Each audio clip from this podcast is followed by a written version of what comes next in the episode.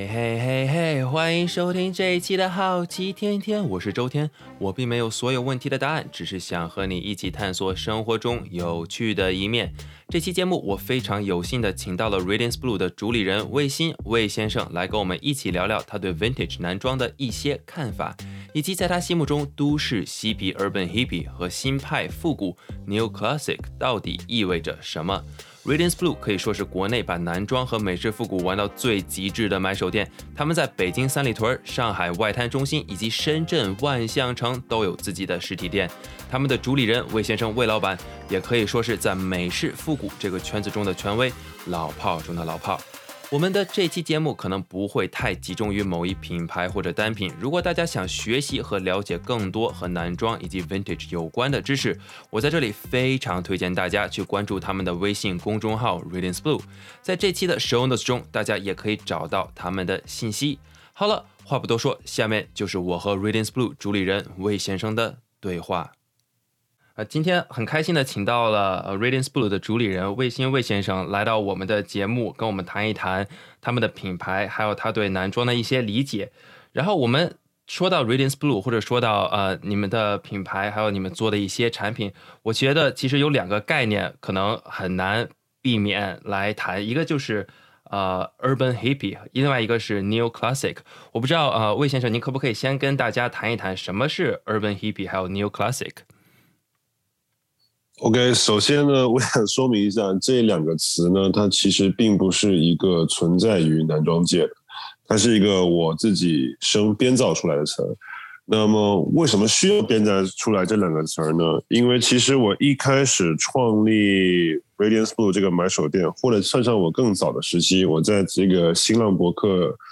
呃，写一些这种图文的这种文章的时候，其实我比较喜欢用，比如说 vintage 或者是 Americana 美式复古这样子的字眼。那么当时最早的时候，大概十年前，我还只是一个算是呃把写博客当一个爱好的人。然后当时应该我忘记有多少粉丝了，反正慢慢的这个东西就传播开了。然后以至于我到我自己做买手店的时候，就被别人不断的去模仿啊，然后把我说的一些风格就去标签化、淘宝化、山寨化，也是我后来不得不把自己的风格用其他的标签来表述，才出现了这么一个 Urban Hippie 跟 Neo Classic 的这样子的一个叫法。它其实目的就不是为了去做一个普遍的传播，而只是让我区隔于。别人玩的复古跟我玩的复古，所以这个是这两个词会出现的原因。那么再来解释一下为什么会选这两个词。呃，基本上 urban hippie hippie 嘛，就是说的就是美国的这种呃，大概在越战时期的一一批一个嬉皮士的运动，它很无拘无束，很反战，然后它会又把一些旧的牛仔裤啊、军装啊，就直接。套在身上变成一种时尚，那么当时其实是一种比较反消费主义的这么一种风格。呃，我觉得直接如果说直接照搬，完全照搬这种 hippie 精神到今天的这种小众男装，明显是不符合商业规律的。因为毕竟我还是要做成商品卖出去嘛。但是那种，呃，把身边的一些闲置的资资源这样子，呃，进行 DIY 改造。然后以一种旧为美的这么一种呃感觉，无无数无拘无束的感觉，我觉得它还是有一个呃时尚的参考意义的，所以我就加了一个 urban urban hippie，就可能是代表着我们做风格也好，产品也好的一种一种精神吧。然后说 neo classic，呃 neo classic 其实它是相较于 classic 而说的嘛，classic 可以理解成复古的、经典的。然后我们在无论是做一些买手店的选品，以及我们做自己原创的设计之外，呃，我觉得我们是喜欢去参考经典的东西的一些逻辑跟一些呃呃文化的引用，或者是说一些好的材料跟工艺，但是我们会加上很多我们自己的观点进去，呃，形成我们一个源自于老物。或者是源自于经典，但是又是经过我们再加工的一种诠释。从产品设计的角度，呃，就或者说从去看待产品的角度，我觉得我们也可以叫做 new classic。所以说，Urban Hippie 跟 New Classic 像是我们的风格的一体两面，一个是从态度出发，一个是从对待产品的角度出发来形容我们现在做的事情，大概是这样子。嗯。因为我有关注你们的呃公众微信公众号，还有你们的 Instagram，我也看了您的一些很多的一些视频，还有一些和其他的一些店主的一些采访。我发现其实呃，我觉得呃，你们的风格可能也只能也也可能是也是必须要用 Urban Hippie 或者 New Classic 来形容，因为有的时候发现其实你们的店里面有很多不同的风格会在一起。我觉得就是说，你你有没有考虑过，可能有的是军装，有的是 vintage，有的是其他这样和那样的风格，有的可能会出现呃球鞋，甚至是。所以我不知道您在选择这些呃这些产品的时候，这些品牌的时候，您是出于什么样的一种考虑呢？就怎么把它们有机的结合在一起？呃，说实话，其实这个不是一个特别理性的一个过程，实际是我的一个个人感性的，我喜欢什么就会把它。选进来，或者说我们在做设计的时候会把它放进我们的一些创作当中。那我觉得他们之间的共性就是说，无论选择比如军装也好，球鞋也好，或者是一些比较呃一些比较所谓的西装洋才一点的东西，我觉得如果它是有一个丰富的故事背景以及一些考究的工艺跟材料的话，我觉得都可以。呃，放到我我这个 Radiance Blue 所创造的这个世界观当中，所以其实就是呃，我设定了一个比较庞大的世界观，符合这个世界观的任何不同领域的东西，我都可以装进来，所以这个算是我的一个线索吧。但是要具体把我的世界观都包含什么，这个边框你描绘清楚，还是有一点点难的。它也是我一个呃，不断的在拓展。跟完善的一个东西，嗯，那是很抽象的吧？可以可以这么这么说。嗯，因为您之前是不是最开始在做的时候是做一些跟牛仔裤啊、丹宁之类有关的东西？最最最开始，对，最开始我会喜欢服装，就是从高中的时候开始比较关注自己穿什么，也是从牛仔裤开始的。然后从一些最早是比较所谓。滑板风格类型的，到后来像是 Diesel、Levi's 这种比较水洗的，然后再到后来慢慢接触那种原色牛仔裤，自己去呃所谓养牛，再从养牛认识到了这种经典的呃美式复古的，就是包括 Workwear、Military 工装、军装这一块的，这是我的这个对牛仔裤的发展历程是这样的。然后到后来，就是玩透了这些所谓的美式复古之后，我就开始用他的一些精神去创造自己的世世界观了。所以根基是在那里的。嗯，可以说根基是在牛仔裤的。牛仔裤在那里哈，可好像我觉得大家，尤其是男生，可能喜欢衣服，可能很早开始都是从牛仔裤开始，对，从养牛开始，这这一点慢慢慢慢发展起来。嗯。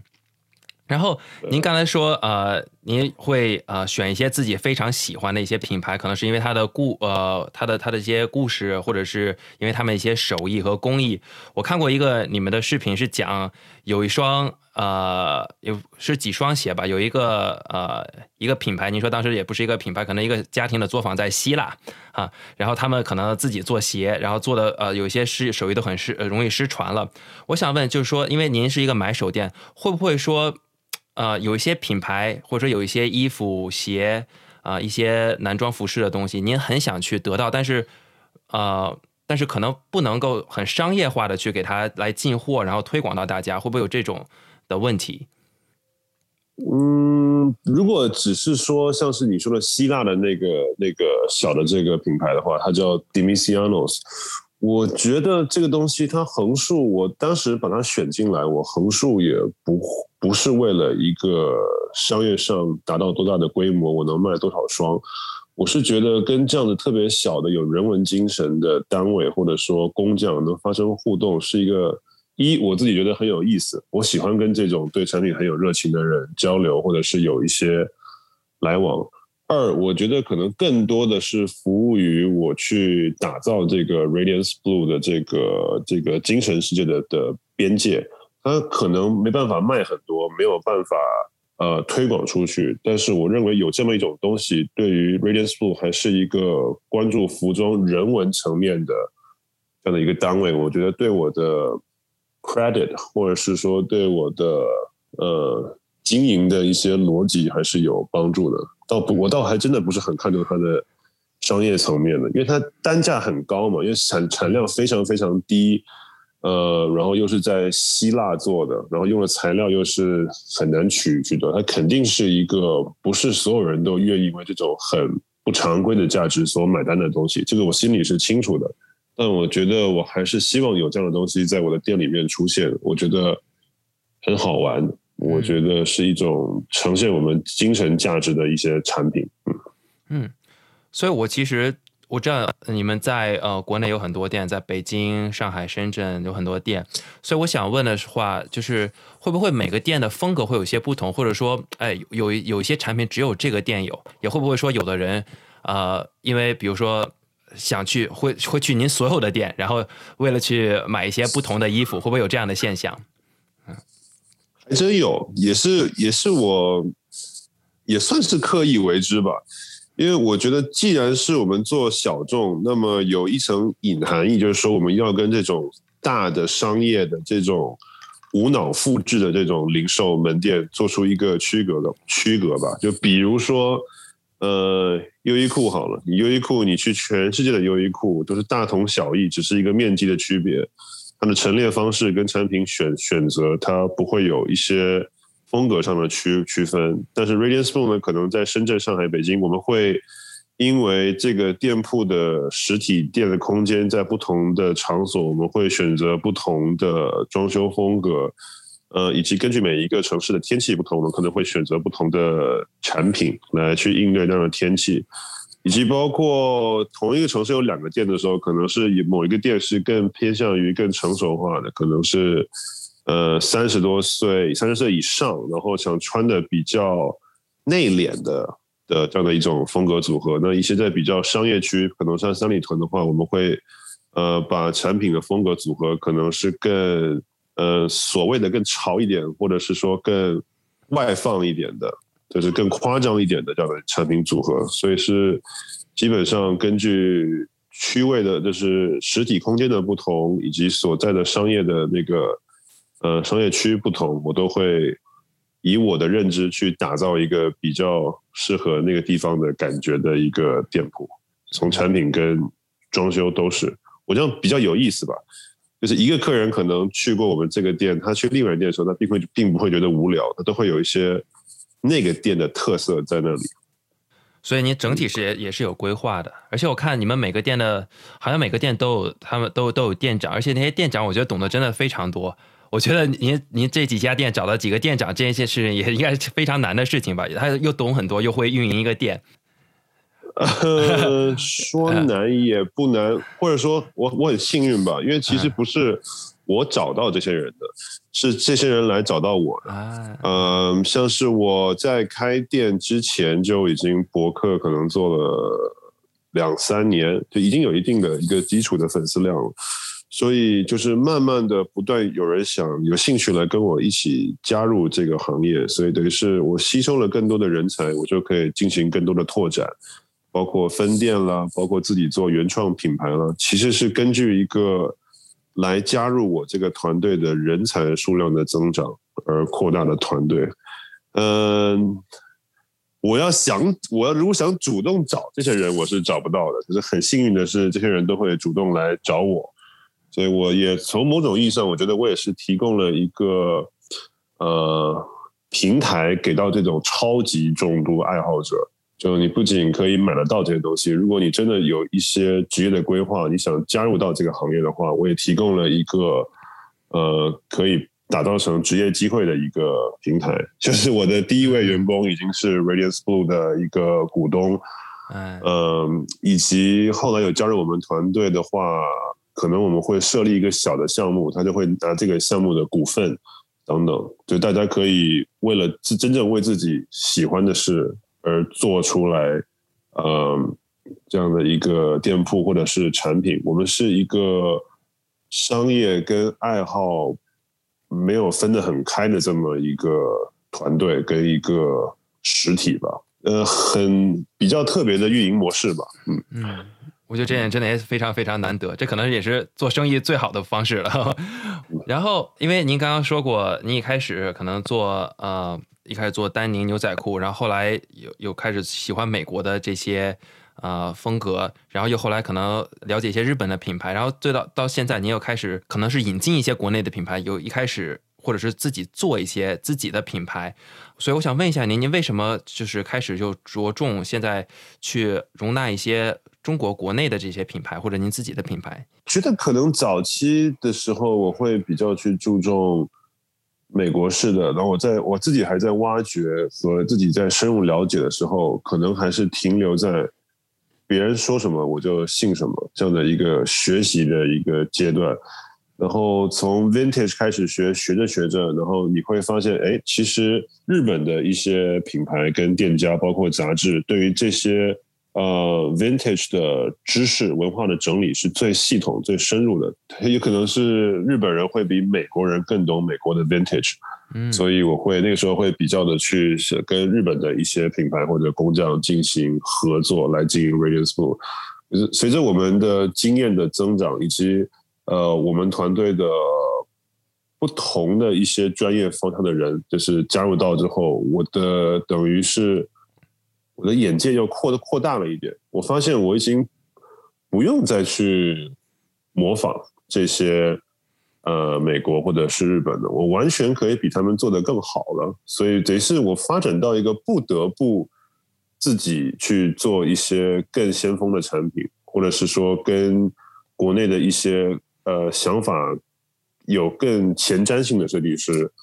来合作，这也是一个发展结果吧。嗯，因为我我做这个事做 Radiance School，虽然在外面看像是一个买手店，但其实对我来说，它基本上就是我的生活的全部了。我我我我的收入需要它，我的爱好也是它。呃，我对于自己的一个就是一种精神上的成成就感也是它，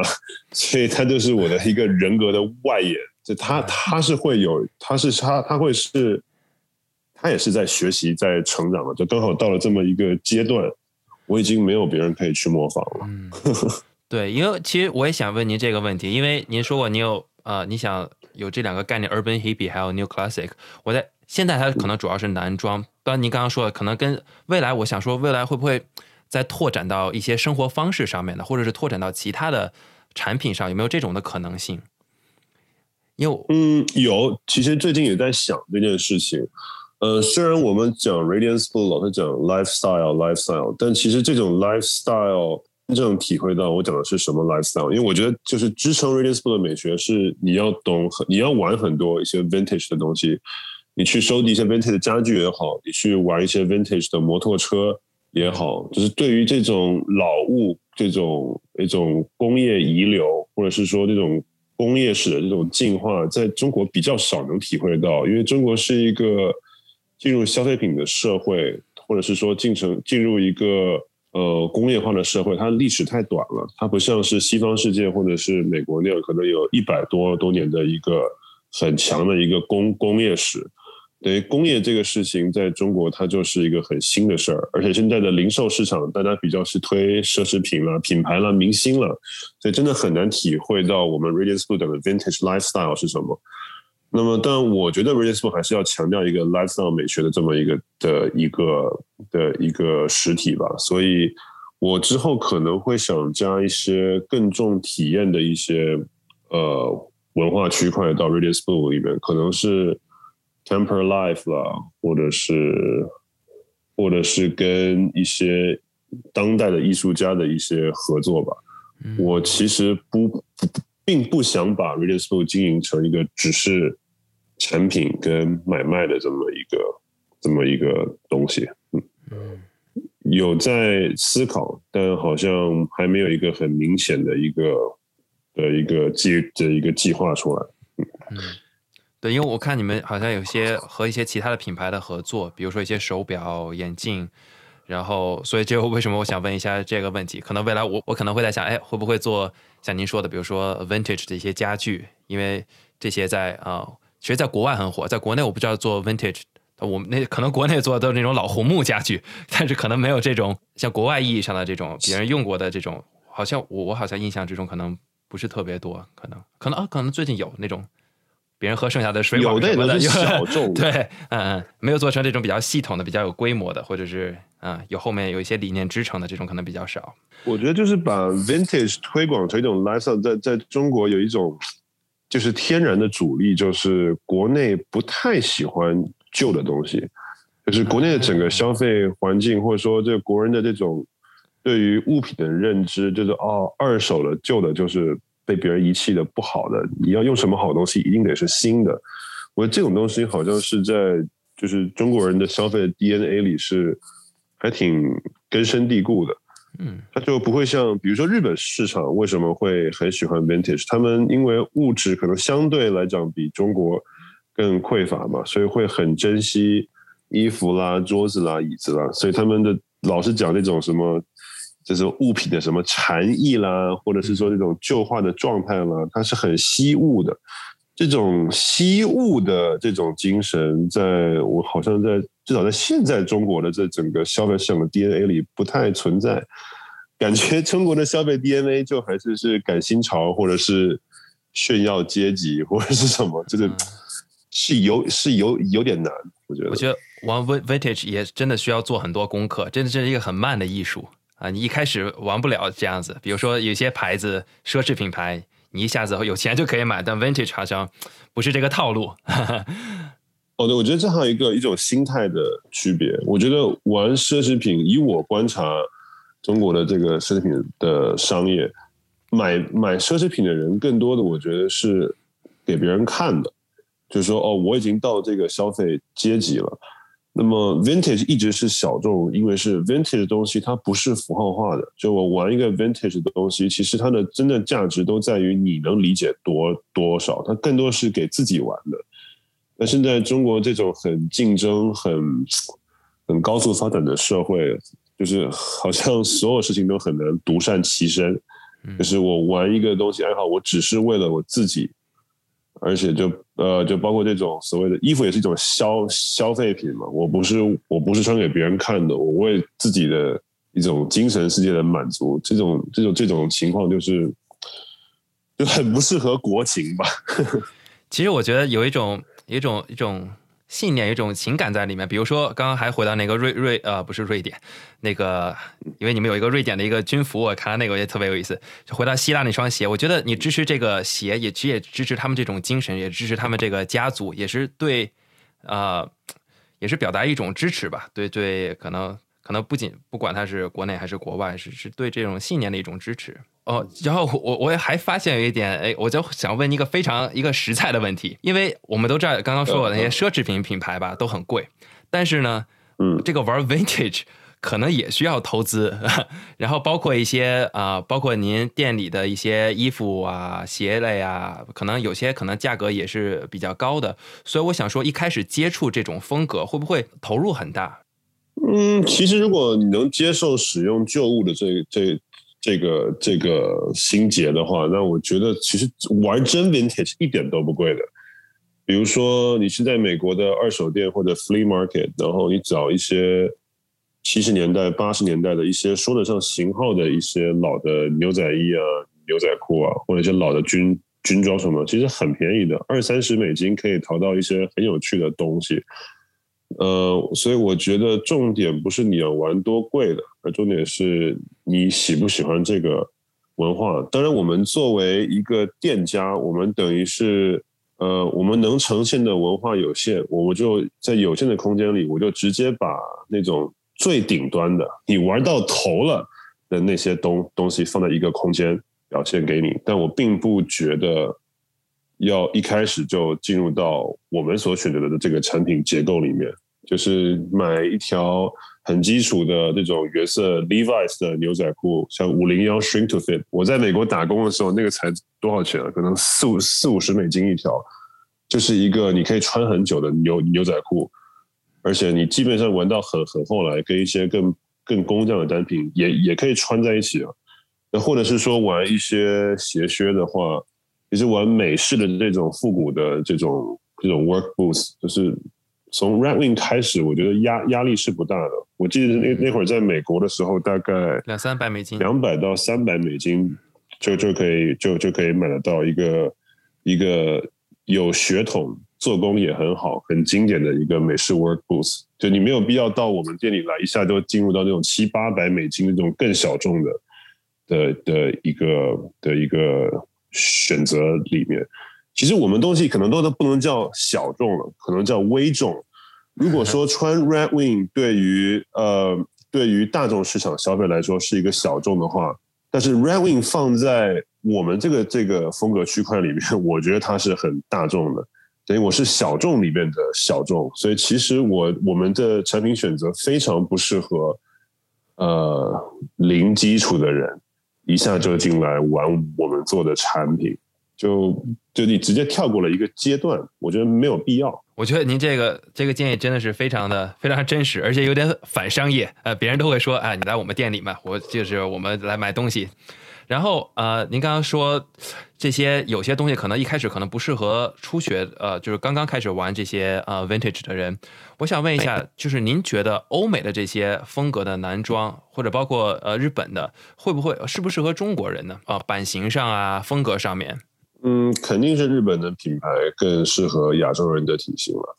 就是像美国跟欧洲的牌子，其实那个基础的衣长跟袖袖长的比例就不太适合我们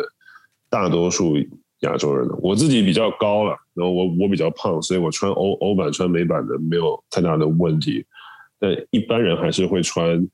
呃，日本的品牌会更合身。这其实很简单的一个数学问题。一个成衣品牌就是去统计一个国家或者他们的那个所面对的客户群的一个平均身材的比例嘛。你白人的身材比例，你取取平均值，跟日本人的平身材比例取平均值，你你会更适合哪个？这这个这个这个没什么神秘的，就是一个统计学的一个问问题。主要是主要是型号上面的，对。这这的确是，这优衣库的中国的和美国的号都不一样，在美国的大大啊，中国的大号是美国的可能是中号，就是这样子。那如果你刚好很高大，身材很壮的话，那当然去玩一些美式剪裁、美国版型的东西可能会更适合你，但那个是毕竟是比较少数了。所以您觉得这个如果让您总结的话，您觉得美式和日本的这些风格上面可能是比较大的问题啊？有什么不同？如果他们都是 vintage？比如说牛仔裤上面，如果美国的牛仔裤或日本牛仔裤或者夹克或者是鞋靴上面，我们先从文化上来讲吧，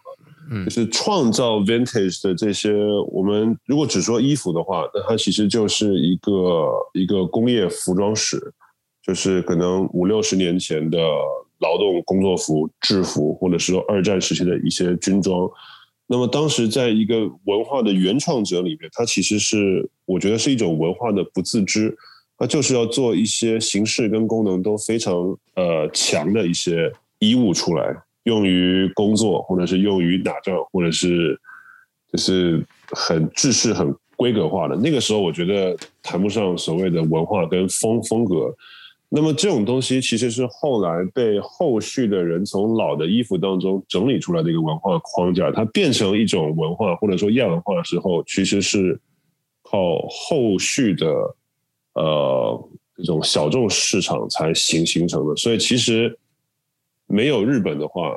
那么美国的这这些所谓的二手衣啊、老牛仔裤了，它也不会变得有风格、有价值。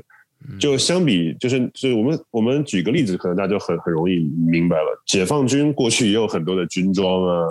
或者是一些就是就是这种呃国内的规格制造的一些军品，那为什么？他们就不会被别人说成 vintage，美国的会呢？其实差的就是有那么一群玩家跟群体去做一个文化的梳理跟整整理。那么把美式的 vintage 做成文化梳理整理的最大功劳，其实就是日本的市场、日本的设计师、日本的 vintage dealer、日本的杂志等等，他们是一个产业的一个群体，把一个不是很酷的东西变成了一个。文化或者说亚亚文化，所以价值是由他们整理出来的，就它就像是一个 curator 一样。嗯，那谈到军装，我就想再多问一句啊，这个军装方面，这可能就比较具体的问题，有没有说哪个国家的军装或者哪个，比如说欧洲、美国比较受欢迎，或者说比如说哪个军装正在被大家开始更关注？像您刚说解放军的军装，可能大家没那么关注。呃，我觉得美式的是占绝对的主导的，因为主流市场像优优衣库这样的品牌也是会去参考像是 M A One 的 M M 六五这种美式的这种军装的设计原型的东西，它肯定是一个最基础的。呃，因为基本上也只有美国把军装是完全按照工业化流水线这样的生产模式，它提出了一种新的一种制衣的系统。那么相较而言，欧洲的一些军装在二战的时候，其实还有很多的一些裁缝的影子。呃，我们就如果拿英国跟美国来比较的话，同样是双排扣的海军皮扣，那么美国这边的就是公发版，它有一个大中小长短，它全都是这种。成衣尺尺码化的，那么英国的海军 officer 它是什么？它是怎么样的？它等于是部队内部先给出了一套制服的一个准则，比如说要几几粒扣啦，要要用什么材料了，什么样的领领子了，它是一它是一套规则，然后所有的海军的 officer 带着这一套规则去找自己的熟悉的裁缝去定做一套东西出来。那么这种有所谓的裁缝的。背景的军装在欧洲是比较多的。等于如果现在现在的玩家玩军装的话，你喜你喜欢那种纯工业味的，那当然是美国的是最纯工业味的。但是现在美式军装，我觉得又觉得就太主流了。所以说，在一些小众的市场和一些小众的设计师，他反而会去找一些欧洲的一种带裁缝味的军装，作为一个新的一个一个要整理的一些文化素材吧。对，这这是一个在 vintage 圈子里的一个新的趋势。美国的已经太普遍了，已经不是小众的了。那么会找一些新的一些线一些线索。我们其实做我们自己自主品牌某 motive 也是在找这个线索。我们去找一些特殊时期的欧洲的军装，它是同时有裁缝味儿跟工业味儿的。但就是说，我们的这种卖点跟这种。这种发展方向，如果完全不懂，就是这种呃工业服装的历史，或者不太懂服装设计工艺，可能会根本搞不懂我我我们在干嘛？什么叫裁缝味儿？什么是什么是工业味儿？这个会对于没有接触过人来说，可能会有点太抽象吧。我们刚刚说这个可能 vintage 这个古着可能有地区性的一些差别。其实刚刚我们一直在说这个，但没有说到的一个问题就是，这个 vintage 我们都知道是过去的啊，但是多过去算是过去的？我这个军装我能最早追溯到什么时候才可以算是军装？或者说多近的就不能算 vintage？你可以跟我们稍微说一下吗？就您的理解？没，嗯，没有特定的标标准，但大概来说就是呃。五十年以上，或者是几几十年、三十年以以上，但又不到一百年的东西。因为如果超过一百年的话，在玩一些老物的话，我们一般它叫就古董了。嗯，那么不到古董的旧物，我们一般就是说 vintage。它跟二手又不太一样，你不能说你前两年买的，你放到今今天这个就是 vintage，那这个叫二手。但比如说是三四十年前的东西。你也不能叫它古董，但它也不是个简单的二二手，因为它它年年份有了一点，所以大概是这么一个模糊的定义，比二手更老又不到古董，就是 vintage。然后如果从从现在往回去看的话，其实就是人类的物质文明进入刚进入工业时代的时候的那些东西都可以算 vintage，汽车也好。家具也好，手表也好，衣服也也好，都都可以叫 vintage。那么说古董，一般都是可能就是维多利亚时期的东西，它可能是更更手工的，它还没有这种工业化的痕迹。呃，那么有几个时间的节点，我觉得可以，就是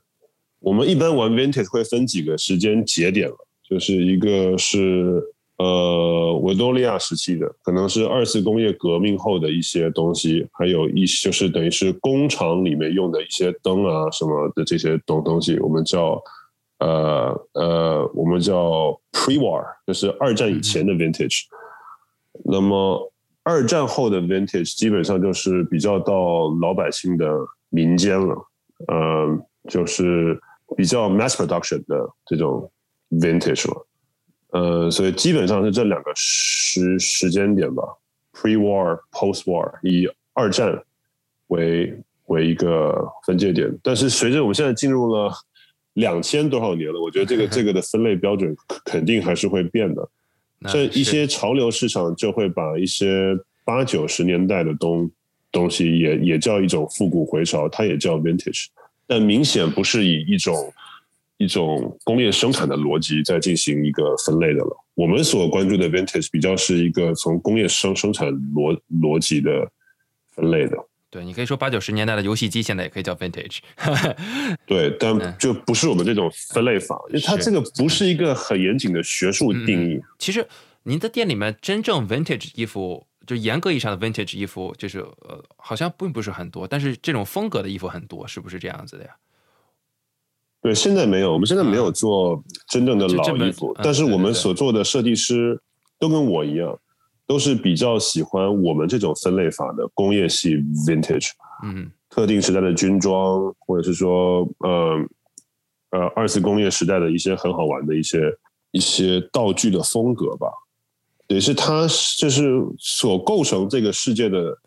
呃，美式复古的品牌啊。呃，店家啊，杂志啊，等等，大家他们在大家背后所参考的蓝本是差不多的，没人会突然说，我，我把一个特别老的什么 Nike Air Jordan 当做我们这个文化领域的 Vintage，不不会，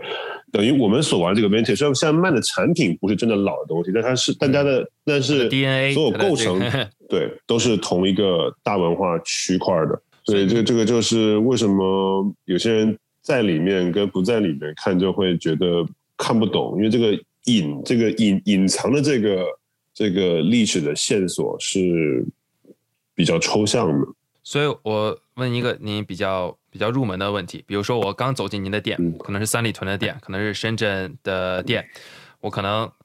可能并不是很懂这些您背后的东西，但我相信很多的可能消费者是这样子的。如果你要去给他们推荐呃一些衣服啊或者一些品牌啊。有没有您比较啊最想给大家介绍的一些品牌？衣服的话，当然是我们自己做的设计。我们其实也并并没有想说，希望每一个来我们店里买东西的人都是一个那种重度玩家。我们的东西虽然让我们讲背后的东西，我们可以讲很多很多，但其实也是很实穿的。所以我觉得更多的时候，可能我们跟客人来进店里，我们会跟简单交流一下。你有没有玩过这些东西，或者是说你有什么需求？比如说你是要呃上班通勤啊，还是就是你喜欢跟你自己以前穿的某些衣服能搭配啊？或者说你从一个球鞋的一种一种造型，你想变得更大人感一点，我开始想穿皮鞋，想穿一些带一点点呃正式味道的的衣服。有时候我很多时候可能会跟客人聊天，是他这个实际应用场景，然后我们再去做推荐的。嗯我觉得这也很重要。我觉得没有必要强迫客人一定要全盘接受我们的东西。你有什么样的需求，那么我看我这边能不能提供。是这样，这样也是 OK 的。有的人可能进来，可能只想买一双 Alden 的鞋，对吧？他可能其他地方买不到，所以只有你们这里能买得到，有可能。但同样是卖 Alden，我觉得我们也会很注重我们的专业服务的水平。比如说，我们会给客人量脚了。我们会给客人介绍什么样的皮质，呃，更适合搭配什么样的裤子，以及说你的养护哪个样的养护更简单，什么样的皮养护会比较麻烦，这些事情我们都还是会解释清楚的。我们抛开这种背后的抽象的文化不说，衣服是怎么样去穿，怎么样去用，一个当下的一个现实生活的应用场场景，我们当然也是会去考虑的。只是这个东西好像聊起来有点。太具体吧，觉得就不好玩嗯，但我我们当然是作为一个零售店家，我们在商场开店，我总不能拒绝客人的一些一般性需求嘛。是我我也看过您那个量脚的那个机器，我觉得挺厉害的，就专专门给大家量脚的那个。因为我也知道 Auden 的鞋有很多的鞋码，它那个鞋宽度啊，有时候就是你不知道自己有多宽，它很多种啊，挺挺挺挺复杂的呢。对我还是希望把事情做得更专业一点，我就把事情做得很专业，也是。呃，Radiance Blue 经营的一个理念之一吧，所谓的专业，并不只是说我们懂很多抽抽象的东西，很具体的东西，帮助客人找到适合的产品。我觉得这这这也是一种服务业上面的一种专业，这点也是我们很注重的。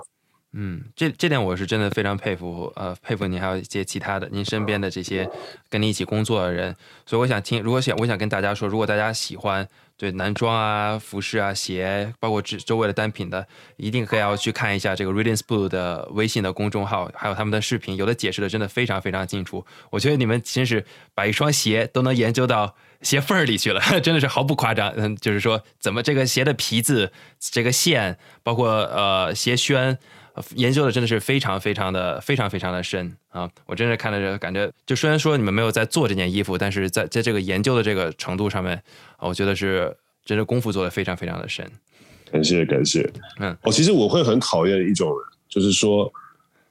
就是会就对我们这种非常的不尊重，就是说你们哪那么多废话，穿个衣服上升到文化什么？其实我们有不少这样子的声音会在呃网络上啊。有时甚至一些实体店的客客人也真的会很没有礼礼貌的，就是骂我们太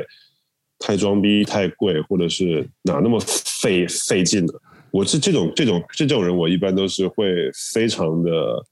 呃，怎么讲不客气的去回回怼的。你可以不不认同，但我觉得没必要不尊重。然后话说回来，就是。又说回来，就是等于是好像在中国现在的一个所谓一个大众的语境下面，男人太关注衣服，好像对于大众认知来讲是一件很傻的事儿，或者说很不能被理解的一件事儿。我就很讨厌这样的一种呃一种偏见吧。嗯，就 就好就好像不关注衣服的男的，就是在其他事情上就一定做的会比关注衣服的男的做的更好似的。很奇怪，就不知道哪来的这种，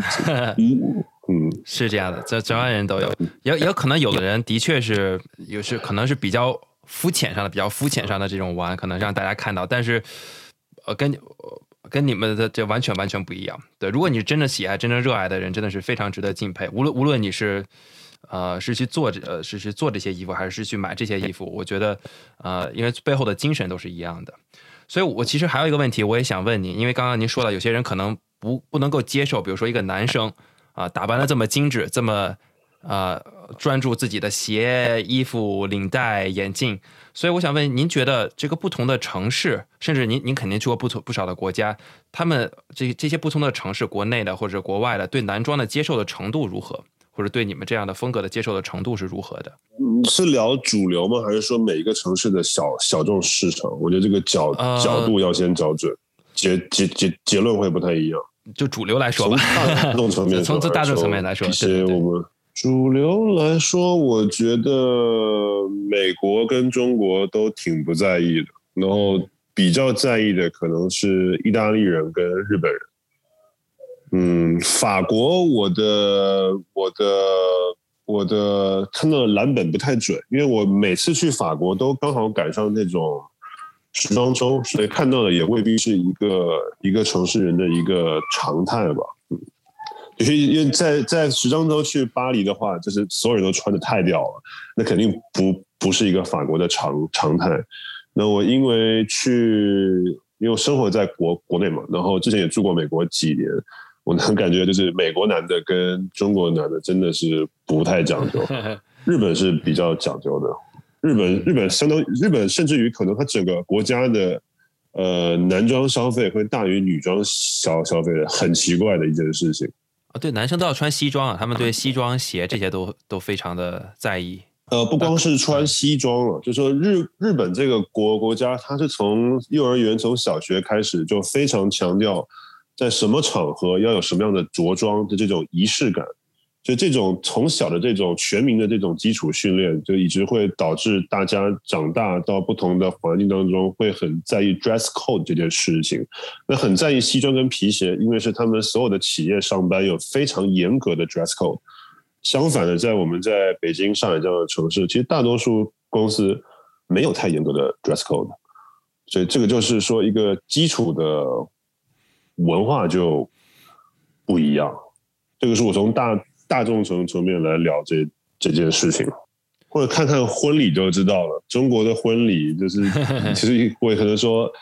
要求你穿西装出席，有多少人都是穿一个运动裤、运运动鞋就来了，就大大家就不认为这是个事儿。嗯，美国稍微好好好好一点，就是说哦，去婚礼要去 suit 一下，然后去 Macy's 买一套西装就就算穿 suit 了，就是他那个 dress code 的那个抓的没有很很细，但如果你到意大利到了日本的话，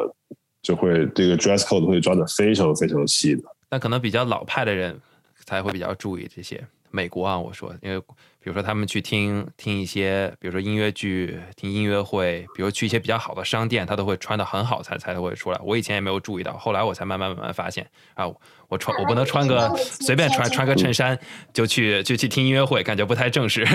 这是比较东岸吧，东岸的 dress code 就是感觉是那些 old money 从欧洲过过过来的。那你说美国的中中西部或者是西岸的 tech money，那是另外一种生活模生活模式嘛？对对对，其实这事儿跟阶层也有关系，就是大家不这么说，但其实它就是跟阶级有关系。对，我们刚刚说了这些，呃，这个男生对男装的接受程度，其实我发现有一些女生也很喜欢你们家店的这个风格，所以我不知道，呃，你们有没有想过做女装？呃，其实原来做过，我跟就我跟老婆本来有一个。女装店后来是计划外怀孕，后来那整个项目就停滞了，所以就没继续做了。那现在想做呢，就是缺一个非常对的运作整盆女装的人吧。而且我现在也整个，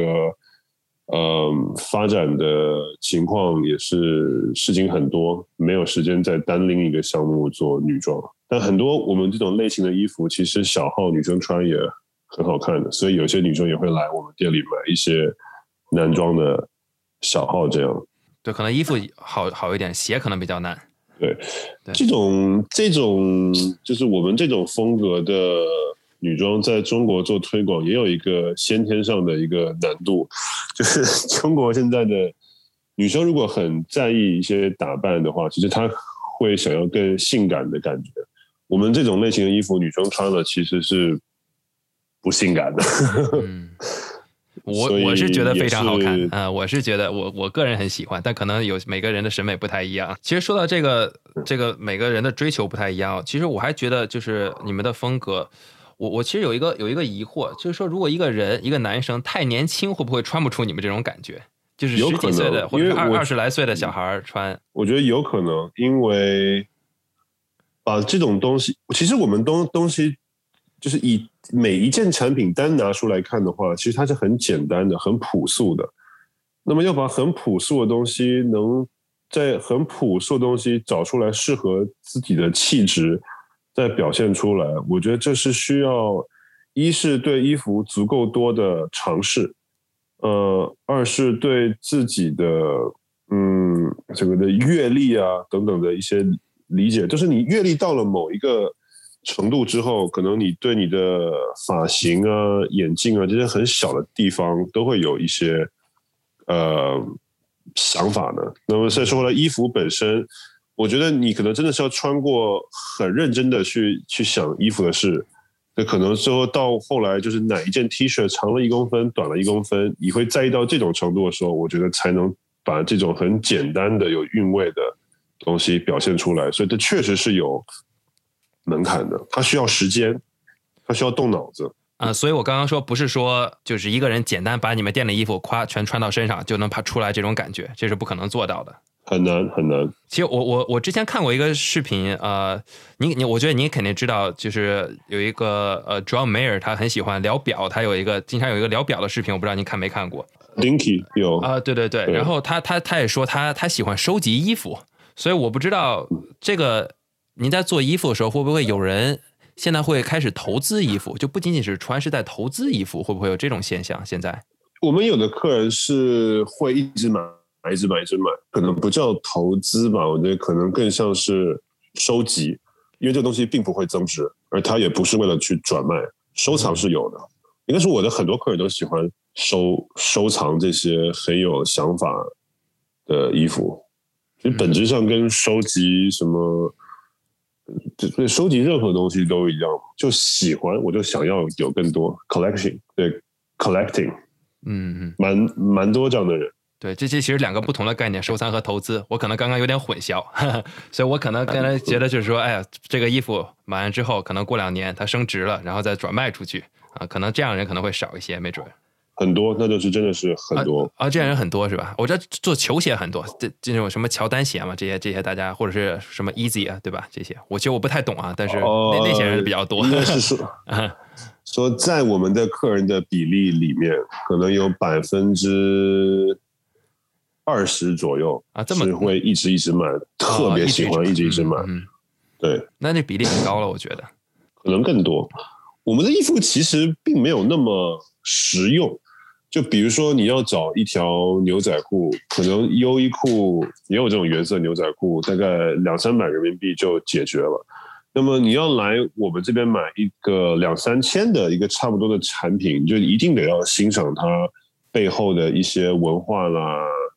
工艺啦那些抽象的价值。大多数人其实并不需要那些更抽象的价值的，所以我们的客人会来我们这边，其实已经筛选到了一些这种。已经筛掉了这些纯实用主义导向的这样子的客人了。我们东西说白了就是没有性价比，我们东西的大部分的价价值是在于背后的精精神跟文化，所以会来我们这买东西，大概也是喜欢这些更更虚的这这这些价值的人吧。呃，我这里还有两个问题，我想问一下您。就是您在做 Radiance Blue 啊这么久，您开店开了这么久，在这一段时间内啊，或者这这些年当中，你有没有觉过遇到最困难的事情是什么？嗯，前几年都是街边店的时候，最困难的可能是呃国内的这种商业规则的混乱吧。就是说，呃，比如说北京之前说哦开墙打洞，本来就是本来是大家有门脸的，啪，突然政府一道令下就把这个。呃，门给推回去了。当然，一开始会有产生这个门，它也是违建吧，所以这个就是这个责任说不清楚。然后以及房东乱涨价啦，房东眼红了，房东看你生意好，可能第一年房租十万，第二年直接啪给你跳到二十万，这种这种商业规则的混乱，我觉得是让我最头痛的事情嘛。现在慢慢的在变好。以及真正让这个市场的人去理解我们的精神，也是很难的事情。因为中国是制造业大国，大家看待东西的价值还是偏朴素的，就不太愿意承认一个东西背后的价值可能是抽象的。大家这他大家没有这种思维模式，尤其是在广州啊这样的地方，可能工厂很多。他就不认，他不愿意去承认，就是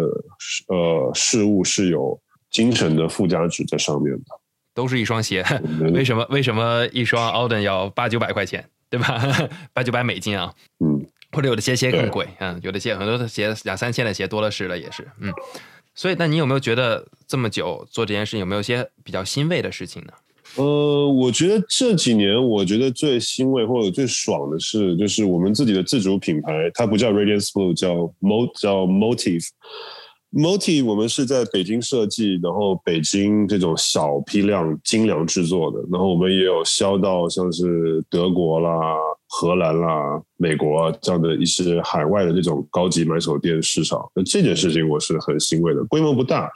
但是基本上。就是作为一个中国设计师、中国独立品牌，在中国制造，我们能打进去这种西方世界的这种高端市场，这个我觉得对我来说是一个非常非常大的成就感。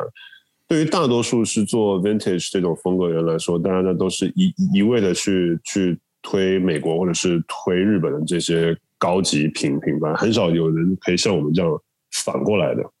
就在美国的。